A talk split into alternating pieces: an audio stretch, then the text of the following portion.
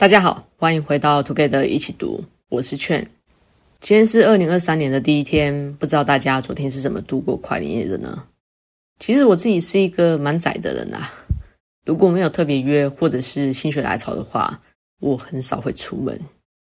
那我会觉得，比起外在的世界，我比较享受透过独处跟自己相处对话，所以也很久没有跨年了。我想，可能是因为对我来说。与其着重跨年的形式，不如去思考为什么想要跨年这件事，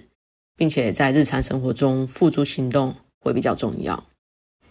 那今天我想跟大家分享的是，在去年二零二二年影响我最大的一本书《为什么要睡觉》。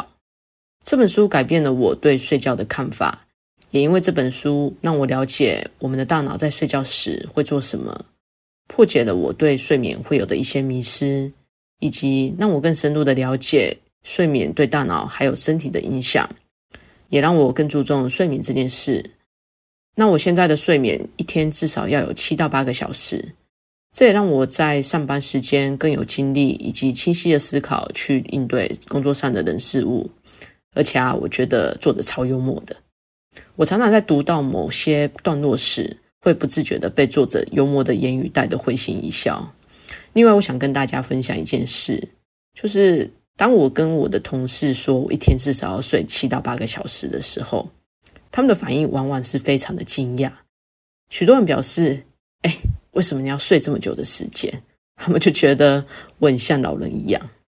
他们表示说：“一天就只要睡四到五个小时就好了啊，为什么要睡这么多？”那这件事也让我体会到，睡眠这件事在我们的生活中有多么的不被重视，就如同以前的我一样。但是我必须说，当我过去只睡四到五个小时的时候，我上班的精神状况其实并不好，处理事情的专注力与效率其实是大打折扣的。而且这样的精神状况也反映到了我的身体，那个时候我很常生病。那在我调整到一天七到八小时的睡眠后，其实我已经很久没有感冒了，除了确诊以外啦。其实这本书我们在去年就有跟大家一起读各个章节，所以我不太会去琢磨书中的内容。那我想跟大家聊聊我在看这本书的时候想到的三个想法，希望借此引发大家思考睡眠背后的意义。那首先，我很喜欢书中在开头就提到的一句话：如果睡眠没有提供任何关键性的重要功能，那么就是演化犯下的最大错误。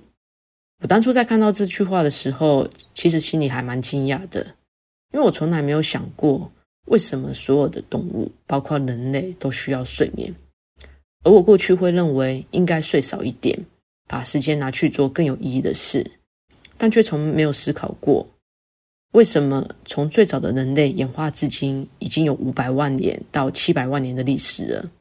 我们的身体各个器官一直在变化，以适应环境，但却从未进化成不需要睡眠的物种。如果以此反推的话，难道不是因为睡眠在演化的历史上一直有着必要的地位吗？而在读完这本书之后，我认为充足的睡眠才是一天二十四小时最重要的事。也是我们能够生存至今的重要存在。那第二个是睡眠跟疾病，还有阿兹海默症的关系。我想我们或多或少都有接触，甚至自己的亲友可能就有精神疾病或阿兹海默症的困扰。然而，我从来没有想过睡眠与精神疾病的关系，就算还没有直接的证据，但有可能就如同作者所推测的，睡眠困扰是许多精神病引发或维持的因子。我曾经看到过几个介绍精神疾病会有的问题的一些影片，其中有的共同点是都有睡眠障碍。那在现代社会中，我们多少都有因为睡前使用三 C 产品、超时工作、长时间上课等等问题，造成睡眠品质不佳。或许在我们身体健壮时没太大的问题，但随着身体的日益老化，因为睡眠不足引发的潜在风险也会随之浮现。那我觉得，在资讯如此庞大还有复杂的现代社会里，如果没有办法透过一夜好眠清除我们的负面情绪，